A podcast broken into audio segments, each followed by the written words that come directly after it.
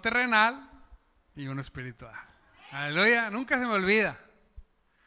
Lo que le decimos a los hijos se les graba para siempre. Aunque un tiempo anden descarriados, lo que le digamos, si es del Señor, se les va a grabar para siempre. Amén. Recuerdo también que me levantaba y me decía, vas a ser un soldado de Cristo. Aleluya. Y de años después, aquí estamos sirviendo al Señor. Un aplauso a Cristo porque Él ha sido bueno y Él es poderoso. Así es. Amado hermano, qué precioso es estar en Cristo. Qué precioso es caminar, ir en esta senda de la gracia. Amén. Donde veíamos mucho, recuerdo con Sebastián, me acuerdo que poníamos mucho esta, esta ilustración. La obediencia es como si fuera una piedra y cuando levantamos la obediencia, ¿qué hay abajo de la obediencia, Sebastián? Bendición. Abajo de la obediencia, diga conmigo, abajo de la obediencia hay bendición. ¿A quién le gusta la bendición? Aleluya, apláudele porque a todos nos gusta. Hoy tenemos victoria, ha habido mucha lucha por los bautizos, vamos a entregar al final esos certificados, así que no se va a ir luego. Y bueno, pero siempre viene a mi mente las palabras que una vez me dijo el Espíritu Santo claramente, Jesucristo nunca pierde. No sabe lo que es la derrota siempre gana y en él, en, en él siempre hay victoria. Aleluya. Cada vez que me quería rendir, decía, te podrás rendir tú, pero Cristo no perdió. Cristo nunca pierde. No, no, Señor, sí es cierto. Yo en Cristo nunca pierdo. Diga conmigo, yo en Cristo nunca pierdo. Así es. Gloria a Cristo por eso. Y y ahí, debajo de la obediencia, a veces Dios nos pide cosas que salen incluso de la lógica hacia nosotros. ¿Cómo es posible? No luche con eso, usted sea obediente y ahí abajo encontrará la bendición. Y no de una forma legalista, sino de una forma donde el Espíritu de Dios, usted dejó que transformara su corazón para poder usted obedecer espontáneamente. Ahí, en esa transformación, en esas obras poderosas en Cristo, ahí es donde se derrama grandemente bendición en todas las áreas. Le vuelvo a decir, no conozco a un cristiano que haya nacido de nuevo, que sea obediente, que ame a Cristo, que le que ame su palabra, que ame los tiempos de intimidad con el Señor, que predique el Evangelio, que vive en derrota. No conozco ni siquiera uno. Y yo le voy a decir, el Señor quiere que todos vivamos en victoria. ¿A quién le gustaría vivir en victoria? ¿Verdad? Apláudele, apláudele. Yo quiero vivir en victoria. A mí me pesa ver hermanos que teniendo a Cristo no han podido lograr vivir en esa victoria que Él ya nos entregó. Pero no se sienta mal, no se sienta triste, porque Cristo vive y lo va a llevar a vivir en victoria. Aleluya. Y para eso, mire la palabra que me dio Dios, que ha estado ministrando mi corazón desde hace algunas semanas. Y para eso tenemos primeramente que ser libres en nuestro corazón de muchas cosas. Limpios de toda amargura se llama hoy este el tema y la predicación. Fíjese lo que vamos a leer. Voy a leer el texto, Hebreos 12, del 12 al 15, nueva traducción viviente. Y el 15 es de lo que va a tratar la predicación. Dice, por lo tanto, renueven las fuerzas de sus manos cansadas y fortalezcan sus rodillas debilitadas. Aleluya. Santo Dios, hay que fortalecer nuestras rodillas debilitadas, su tiempo de oración, su tiempo de comunión. Queremos queremos ser bendecidos, pero no queremos estar en la fuente de donde sale la bendición. Mire, Usted ha visto un río, un río así como aquí en Monterrey, no sé si alguien conoce las adjuntas, ¿verdad? Esos ríos, esos ríos bonitos, donde baja agua dulce, bien sabrosa, cristalina. Pero si usted sigue ese río, en algún lugar de la montaña, de en algún lugar, debe haber un, un lugar de donde brote esa agua hacia el exterior y comience a hacer ese río. ¿Sí o no? Así trabajan los ríos. Así salen. Y luego todos esos ríos sabemos que van al mar. Cuando nosotros, imagínense, no hay lugar más puro de esa agua que en la saliente del río. En ese lugar donde brota el agua, ese lugar es el más puro de todos, porque bueno, lo demás también va avanzando, pero la salida, yo ¿quién ha tomado agua en un ojito de agua así donde sale? Es el agua, la mejor agua que usted puede tomar. Amén. Y así, nosotros cuando vamos a la fuente, cuando nos atrevemos a poner el orden correcto en nuestras vidas y ponemos a Dios como la fuente de todas las cosas y le buscamos como esa fuente, de ahí, de ese lugar, amado hermano, brotarán ríos de agua viva para tu vida. Amén.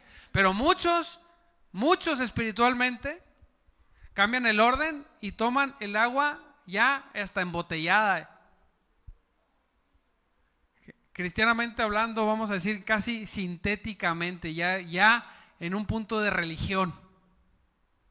Y nosotros lo que necesitamos es del mero manantial, vivificador, transformador. Dios transforma. Cristo no vino a darnos una lección de teología, Él vino a transformar. Él vino a traer gente muerta, a traerla a la vida, aleluya. Él vino a traer personas en derrota, pisoteadas por el diablo, destruidos completamente, a levantarlos y sentarlos en lugares de honor. A eso vino Cristo, a deshacer toda obra del diablo. Diga conmigo, toda obra del diablo.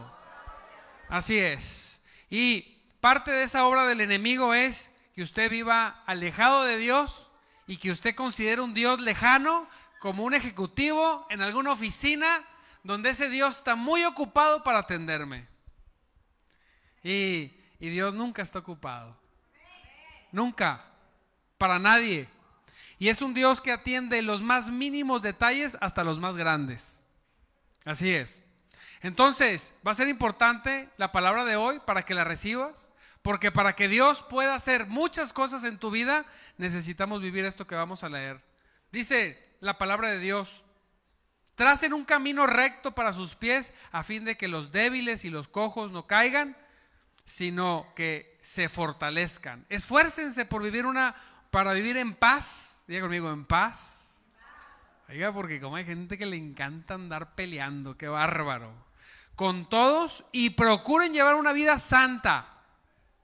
Porque los que no son santos no verán al Señor. Cuídense unos a otros para que ninguno de ustedes deje de recibir la gracia de Dios. Y aquí viene el punto. Mire lo que dice. Tengan cuidado. Hey, cuando el Señor dice, hey, tengan cuidado. Fíjese, de que no brote ninguna raíz venenosa de amargura, la cual los trastorne a ustedes y qué? Y envenene a muchos. Con eso que anda de moda de los tóxicos, ¿verdad? Mire, puse unas fotos ahí, Karencita. Hay un mero arriba, hay una foto que dice grieta. Si la puedes poner. Muchos hombres y mujeres en Cristo tienen el corazón así. ¿Sí o no? Cuando nacemos, cuando somos niños y venimos como desde muy niños, venimos con nuestra alma, nuestro corazón, nuestra alma en una pieza. Con el transcurso del crecimiento, cuando conforme vamos creciendo, los seres humanos, depende la vida que llevamos, nuestra alma y nuestro corazón comienza a llenarse de esas grietas. Literalmente en el espíritu. ¿Quién reconoce que tiene grietas en su corazón? Así es. El cuerpo, el físico, la mente, lo que en la computadora sería el, el hardware, o sea, todo lo tangible y visible, es como, como un traductor de toda la información que recibimos y esa información es codificada bien o mal, no sabemos. Es codificada y es llevada y puesta en el alma. Esa información que es puesta en nuestra alma, si es buena información, el alma es fortalecida. Pero si es una información mala, envenenada y tóxica, viene y produce fracturas en nuestra alma, en nuestro corazón. Mire, sea que tengamos la culpa o no. Por eso es importante que los niños, por ejemplo, no los dejemos a corta edad ver cosas o escuchar cosas que no deben, porque si ellos reciben la información, la codifican y la traducen equivocadamente y llega a su alma, va a causar una fractura en su corazón.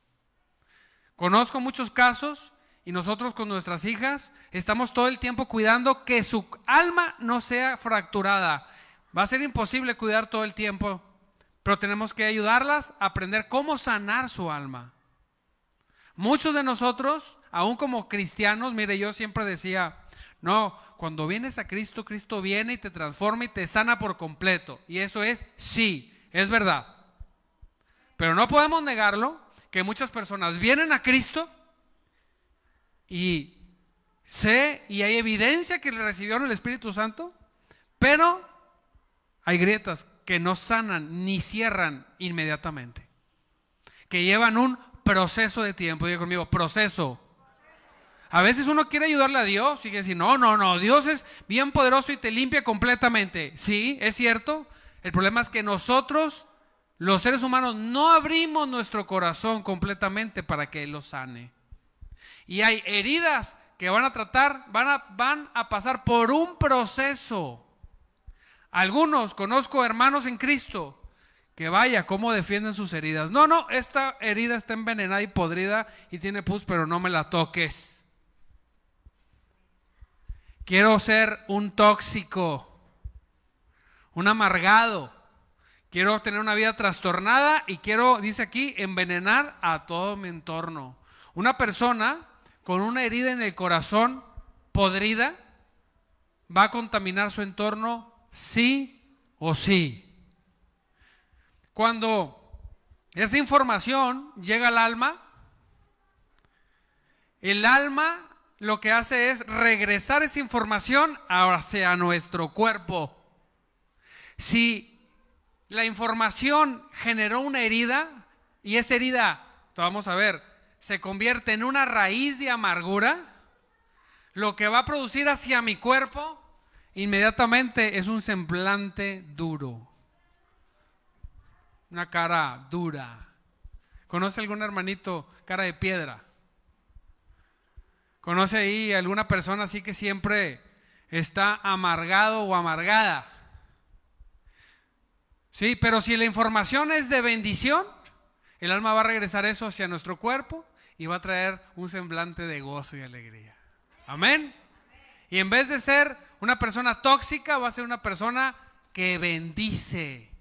Va a ser un árbol, como un árbol plantado a junto corrientes de agua, de agua viva y fresca. Siempre va a dar fruto, siempre va a ser de bendición, aleluya. ¿Quién quiere ser de bendición? Ahora, las heridas en el corazón, las, si las agarra el diablo, las puede tomar el diablo y dice la palabra de Dios, fíjese cómo dice, Dice, tengan cuidado. Dile de tu lado, ten cuidado. Díselo, eh, ten cuidado. Ya te conozco unas heridas bien podridas. Pero Dios las va a sanar. De que no brote ninguna raíz venenosa de amargura. En un corazón, ¿me pones la foto, mija, por favor? Mire, imagínese, estaba la grieta, pon la otra, mija, porfa. Así. Y luego, como esa grieta en el corazón no la llevamos a Cristo para ser sanada, el enemigo hizo la otra, que brotara una raíz de amargura. Y que esa raíz de amargura no te permita vivir un cristianismo victorioso. Así pasa. Odios, culpas, miedos, vergüenzas, faltas de perdón, ofensas. La ofensa. ¿Quién se ha ofendido alguna vez? Todos. ¿Sabe cuál es la raíz de la ofensa? Lo que se considera usted. Algunas personas se ofenden más porque están en el lugar de Dios en su vida y son ese becerro de oro y cuando alguien te hace algo es como que, ¿cómo es posible que a mí me hayan hecho eso? Si yo soy y mi apellido es y yo vengo de una familia muy, muy, muy brava. ¿Cómo si todos me dicen don, me ofenden ahora a mí de esta manera? Nos consideramos dioses, prácticamente. Y por eso la ofensa viene y nos revienta completamente. Hay ofensas que Dios permite para bajarnos de la nube. A ver, vamos, es como yo a veces me imagino, vamos a bajar de la nube a este, órale. Tienen dos, tres piedras. hay muchos que necesitamos bajarnos de la nube para no ofendernos. Y hay personas, no, hombre, le puedes recordar lo que quieras, sí, sí, está bueno. Con sota, te quiero. No las ofendes con nada. ¿Por qué? Porque ellos, en vez de considerar lo que son, ellos consideran lo que es Cristo poderoso. ¿Quién es? ¿Bajo quién estoy? Entonces, mire, fíjese cómo es el Salmo 42.3, dice, de día y de noche solo me alimento de lágrimas. ¿Quién le ha pasado esto? Mientras que mis enemigos se burlan continuamente diciendo, ¿dónde? ¿Dónde está ese Dios tuyo? Hijo, es, por mucho tiempo lo he escuchado eso. Y ahí está sufriendo y llorando en ese, en ese valle de lágrimas. Ahora, ¿qué tenemos que hacer? ¿La otra foto? Carecita. Tenemos que dejar que Dios repare esa grieta. Para poder vivir en victoria. Para poder vivir verdaderamente en victoria. Para que verdaderamente Dios pueda actuar en nuestra vida como Él quiere actuar. Mientras que dejemos, mientras que no dejemos que Dios sane nuestras heridas, nunca vamos a hacer la versión que Dios quiere que seamos. Él está dispuesto. ¿Usted está dispuesto?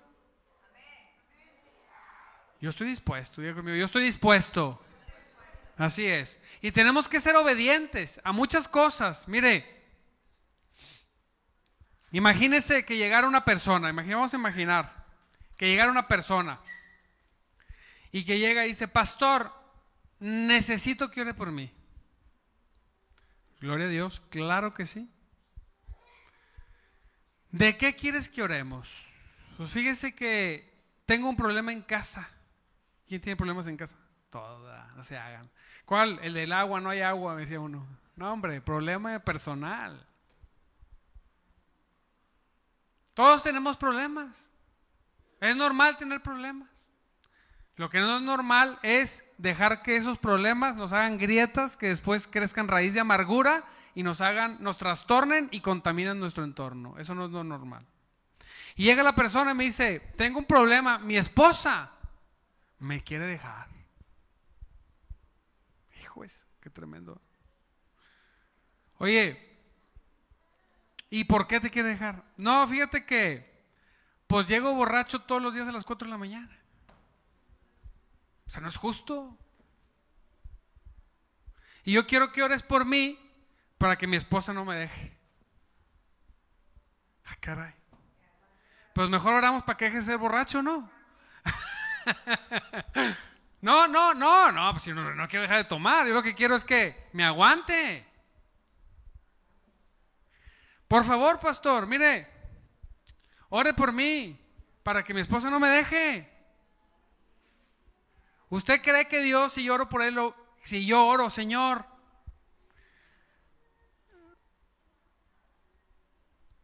mira aquí a Teodoro de las Casas, por favor, Señor, que su esposa lo aguante. Señor, tú todo lo puedes. Que si llega a las 4 o a las 5 de la mañana borracho, Señor, que le tenga desayuno preparado. Menudito, masaje de pies.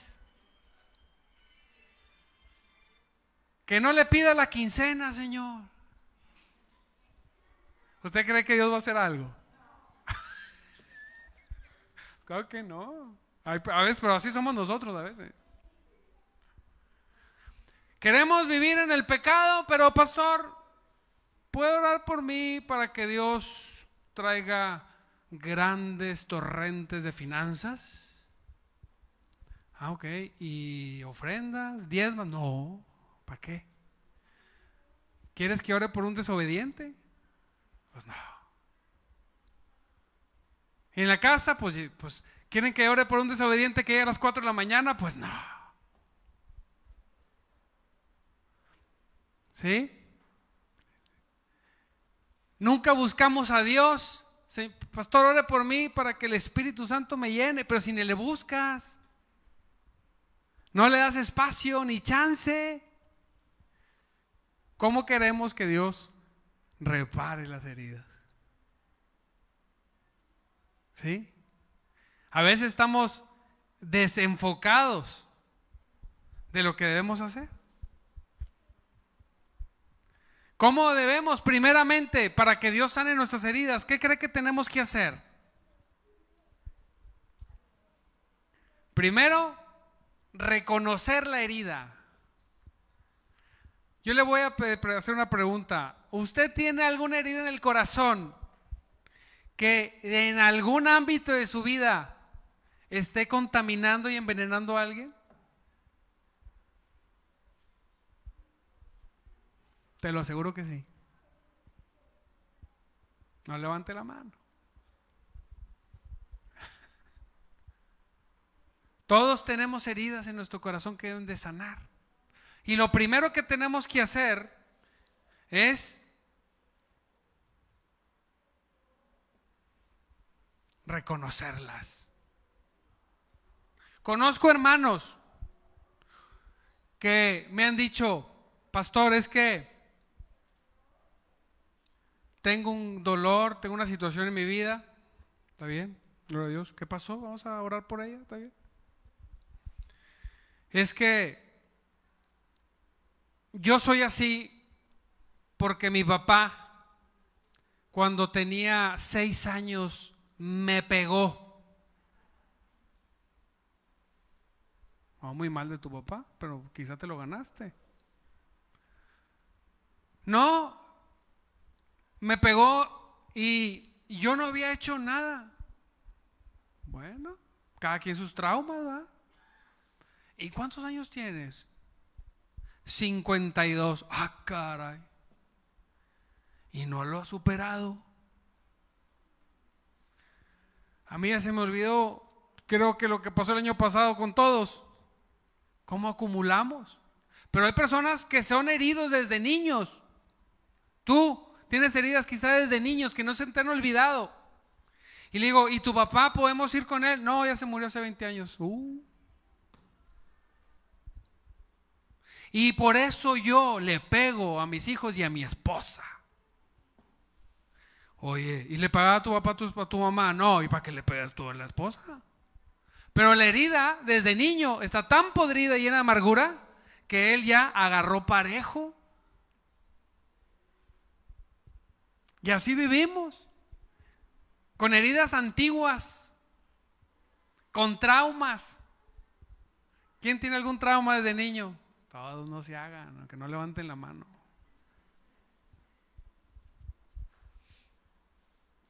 La cuestión es que la herida o la usa el diablo o la usa Dios.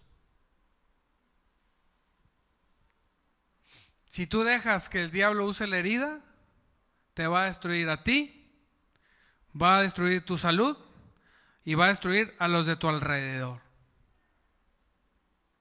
Si tú dejas que Dios use la herida, te va a llevar a doblar tus rodillas y a pedirle perdón a Dios. Amén. Y a transformarte. Pero ¿qué heridas tienes? Yo veo hermanos que tienen una capacidad tremenda, pero siguen heridos. Y, lo podemos comprender porque normalmente decimos, no, es que cuando yo era niño o cuando yo en la secundaria o así era no sé quién y así no era no sé cuánto, casi nunca es de así es ahora. Siempre algo en el pasado. Y Dios quiere hoy, quiere lavar y sanar las heridas en tu corazón, pero solamente va a sanar las que tú le presentes. Solamente. ¿Por qué? Porque con heridas no podemos continuar, no podemos avanzar. ¿Por qué vivir con heridas en el corazón cuando tenemos a un Dios poderoso que sana todas las cosas? Aleluya. Hay heridas que las saboreamos y nos gusta, como la piedrita en el zapato. Estás con el dedo haciéndole así. Tienes la piedrita y en vez de, pues quítate el zapato, y sigue, no, ahorita, ahorita me la quito y estás haciéndolo así. Como el fueguito en la lengua que sientes y ahí estás. Es que me duele aquí y ahí estás con la lengua en el diente porque para sentir el dolor. ¿Le ha pasado? A mí me ha pasado. Y entonces hasta que no me controlo, le digo, ya no voy a hacer, ya no voy a frotar mi lengua con el diente. ¿Por qué? Ahí está el fuego, ahí está el fuego. Y lo dejo de hacer y el fuego desaparece, se va yendo. ¿Sí o no? Tengo comezón y ahí estás. Pues ya no te rasques. Aguántate y se te va la comezón. Te duele una rodilla y ahí estás. ¿Sí o no? A todos nos pasa. Nos gusta, ah, sí, sí me duele, ah, sí me, me truena, truena, mira, ah, ah. Y ahí estamos, ¿sí o no? Y así estamos en el espíritu. Y entramos en un proceso en nuestra mente y empezamos a pensar, mira lo que me hizo. Ah", y lo recordamos. Sí, me dolió mucho. Ah". y mira lo que dijo. Ah". y mira lo que hizo.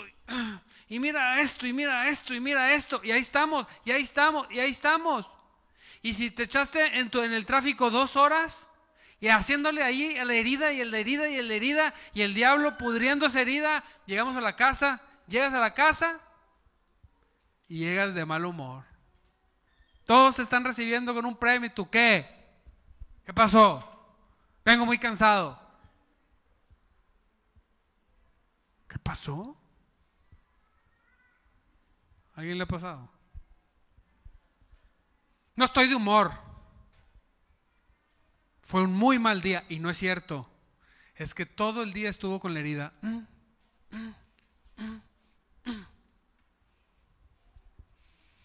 Y pasa en los matrimonios, ¿verdad? Pero también el otro polo es, hay heridas en la casa, peleamos mi esposa y yo, no peleamos casi nunca, es muy obediente, pero peleamos, discutimos algo ¿Te ha pasado discutir con alguien, la mamá, el tío, la esposa, con la que tú quieras? Y el otro extremo es, se pelearon hoy y al otro día, hola, ¿cómo estás? Bien, sí, muy bien, pásale. No, es que nosotros no guardamos rencores. Como si nada hubiera pasado. Una arañada acá en la espalda, va, y, que no, nada. ¿Quieres un huevo, mi amor? El otro extremo. No, tampoco. Todas las heridas, todas las circunstancias tienen que llevarse a los pies de Cristo para ser sanadas. Y luego imagínese, dice la palabra de Dios en Proverbios, sobre toda cosa guardada, sobre todas las cosas, cuida tu corazón, tu alma, que no se agriete. Dice, cuida tu corazón, nueva traducción viviente, por eso está acomodado diferente el texto. Dice, porque este determina el rumbo de tu vida. ¿Qué cree que una persona llegue más lejos en bendición? ¿Una persona amargada o una persona llena del gozo de Dios en su corazón? Si tú tienes un negocio y eres muy bueno para tu negocio y estás amargado, tus decisiones nunca van a ser tan eficaces como una persona llena del gozo, sanos en el nombre de Cristo Jesús, en su corazón, sin heridas, aleluya. ¿Sí o no? ¿Cuántas veces no enojado has dicho, ah, si no hubiera dicho esto? Y ya se te salió algo. Y aunque te vayas hincado con fichas a pedir perdón, lo que ocasiona, lo que digas, lo ocasiona y no va para atrás. O lo que hagas. ¿Sí o no? Cuida tu corazón porque este determina el rumbo de tu vida. Hay hombres y mujeres de Dios, cristianos, que tienen una dirección y un rumbo donde pudieran llegar tan lejos, pero nunca llegarán porque han guardado esas heridas. No se han dejado sanar. Y, y debemos dejarnos sanar, amado hermano. La gente puede tener problemas contigo, pero tú no con ellos. Debemos ser libres de esto. Mire cómo dice 1 de Pedro 1.8. Este es el estado del cristiano. Ustedes aman a Jesucristo, dice, a pesar de que nunca lo han visto. Aleluya. Aunque ahora no lo ven, confían en Él y se gozan con una alegría gloriosa e indescriptible. Reina Valera dice inefable. Un gozo que no proviene de ni lo que sabes completamente ni de lo que sientes completamente en los sentimientos y las emociones. Es un gozo que se manifiesta en la persona.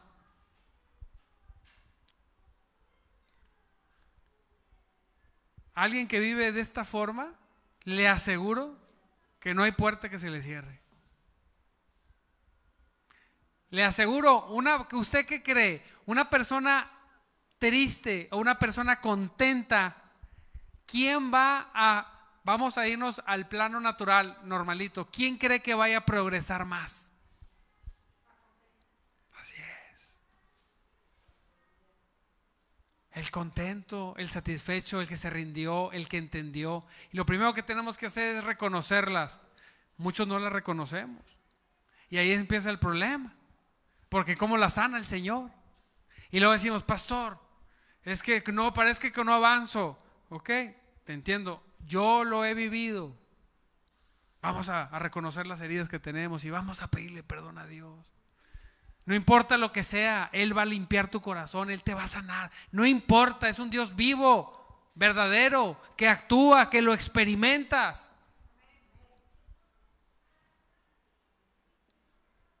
Dice el Salmo 51, 10 en delante, que venimos a Dios y le digamos, crea en mí, oh Dios, un corazón limpio y renueva un espíritu fiel dentro de mí. ¿Sabe qué nos cansa? Nos cansa que no dejamos que las heridas sean sanadas.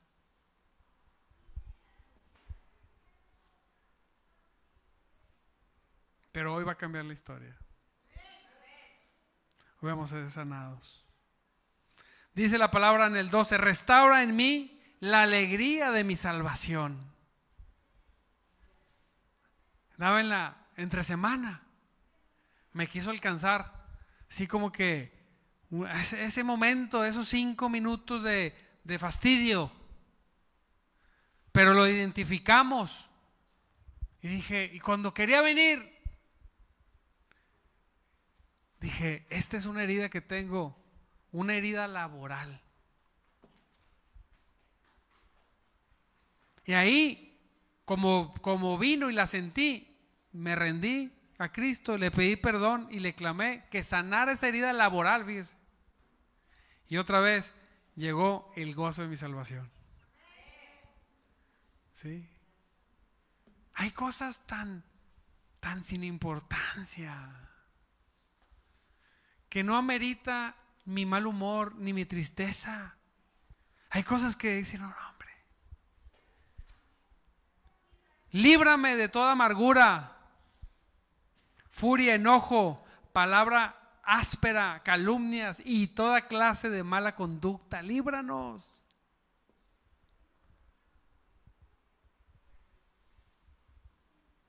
Seamos libres, iglesia. Y hoy Dios va a traer esa sanidad si tú abres tu corazón.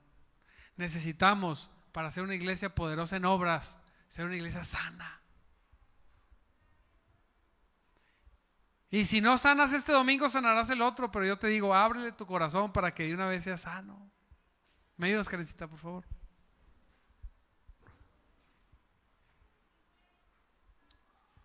En Cristo, en Cristo no hay imposibles. Cristo renueva, edifica, todas las áreas muertas en tu vida las trae a la vida. Así es Cristo. Ese es el Dios verdadero. Pero tenemos que aprender a acomodar el orden, iglesia.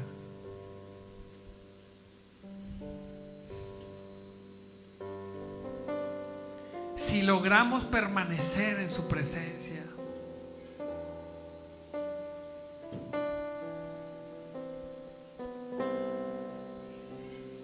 si nos decidimos como personas a decir, el mejor momento del cristiano es, ya no puedo.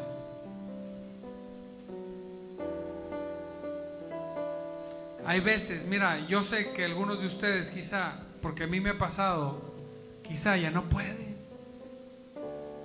Ya no puedo. Pero seguimos, porque decía por ahí una persona, pero pues ¿qué más hago? Pues tengo que seguir. No, puedes rendirte. ¿Cómo que qué más hago? Y estamos tratando de luchar y avanzar sin poder. Ya no puedes. Es tiempo de detenerse y decir, ya. Tengo una raíz de amargura en mi corazón que no me está dejando ser el que debo de ser. Y esa raíz está envenenando todo mi entorno. Casa, familia, negocio, trabajo, estudios, no sé. Necesito detenerme. Necesito confiar en que hay un Dios que puede cambiar todas las cosas en un día.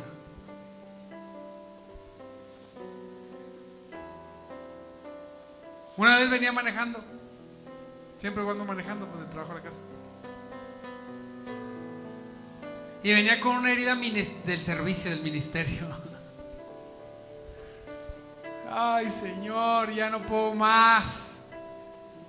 Nunca se me va a olvidar. El Señor me trajo el pasaje. Me trajo dos pasajes, pero me trajo uno principal. El de José el Soñador dijo, mira José, un día estaba en la cárcel y el otro día era el mero jefe de todo el imperio Egipto. Yo tengo la posibilidad de cambiar tu historia en un solo día, en 24 horas. Pero no lo voy a hacer ahorita porque estás en un proceso. Pero todo proceso tiene fin. Todo proceso tiene fin. Y un día te vas a despertar. como siempre te despiertas y en el transcurso del día va a cambiar toda tu historia. Pero ¿sabes qué? En el proceso Dios, Dios me ponía hasta que no sanen tus heridas. No te puedo llevar acá porque vas a destruirlo. No te puede llevar a plenitud que buscas porque sabes que sabes que donde tú estás no es el lugar donde no es la última parada para que has llegado. Sabes que hay algo más, pero no puede manifestarse hasta que sanes tus heridas, porque si no lo vas a echar a perder. Y hay veces que Dios como nosotros no queremos sanar esas heridas, hay muchas personas que han muerto en el proceso. Le llamamos nosotros en el desierto. Al final fueron con Cristo. Gloria a Dios por eso, como que estuvo con el Señor. Pero, qué precioso es poder experimentar en nuestra propia vida la victoria de Cristo. Hay muchos imposibles en tu mente porque tienes heridas. ¿Cómo le voy a hacer? No, tú no vas a hacer nada, nada más entrégale tu corazón al Señor. ¿Te sientes solo? ¿Te sientes triste? ¿Sientes esa impotencia a veces de que no pasan las cosas? Sientes que el mundo te dio la espalda. Cuando hablo del mundo, hablo de las personas que nos rodean, no el sistema, ¿verdad? Sientes que no avanzas. Como si te hubieras parado en una banda que, que si no caminas vas para atrás. Y ahí vas. Y te, y te paras y para atrás. Yo me he sentido tantas veces así. Dice el Señor, lo único que tienes que hacer es entre, abre tu corazón, entrega tu corazón, que sea sano. Sé libre. ¿Quién quiere ser libre? Vamos a ponernos de pie, vamos a cortar la transmisión. Venimos